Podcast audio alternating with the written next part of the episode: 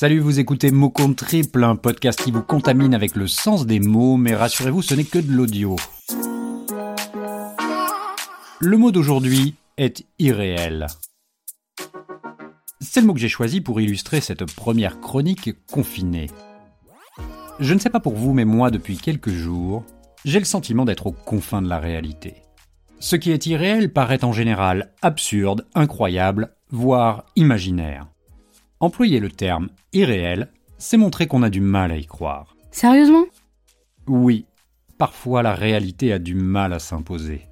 Albert Camus avait parfaitement décrit ce phénomène dans La peste. Voici ce qu'il écrivait.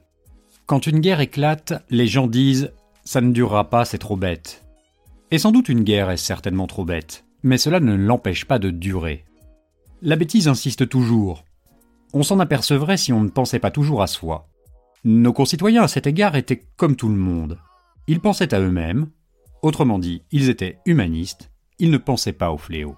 Le fléau n'est pas à la mesure de l'homme. On se dit que le fléau est irréel, c'est un mauvais rêve qui va passer. Un mauvais rêve qui va passer. Ces mots auraient pu être écrits hier, ils datent de 1947. Et pourtant, ces derniers temps, on est obligé de croire à l'irréel. Il y a des tas de manières de changer les choses, mais j'ai remarqué qu'en général, la plus efficace est celle qui consiste à ne pas avoir le choix. C'est le moment très particulier où ce qui semble inconcevable commence à devenir tangible, concret, voire inéluctable.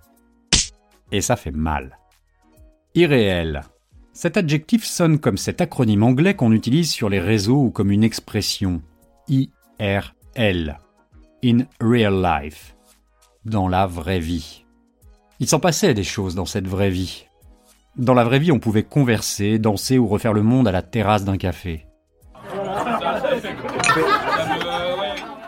Dans la vraie vie, on pouvait aller partout sans laisser passer. Dans la vraie vie, on se levait parfois ou souvent en maugréant pour aller bosser. Dans la vraie vie, on pouvait dépenser dans des magasins pour des futilités.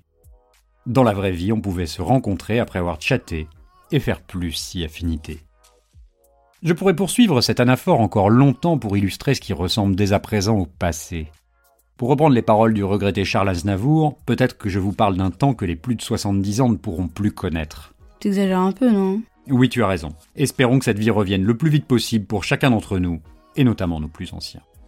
En attendant, celle d'aujourd'hui porte un nom bien réel, confinement. Ce mot irréel ne permet qu'un seul luxe, faire le con effectivement. Alors quoi de plus naturel que de prendre le micro pour podcaster? Moi, dans les jours à venir, ce sera personnellement le seul moyen pour continuer d'exister.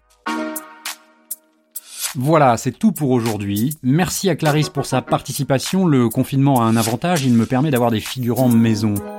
Je vous rappelle que nous sommes un podcast collaboratif et que les mots se jouent du confinement, justement. Si vous aussi avez envie de continuer d'exister comme moi, je suis tout à fait prêt à vous prêter ma voix. Si un bon mot vous inspire, n'hésitez pas à faire travailler votre imagination et à nous écrire à l'adresse suivante contact at En attendant, je vous dis à très bientôt pour un nouveau mot.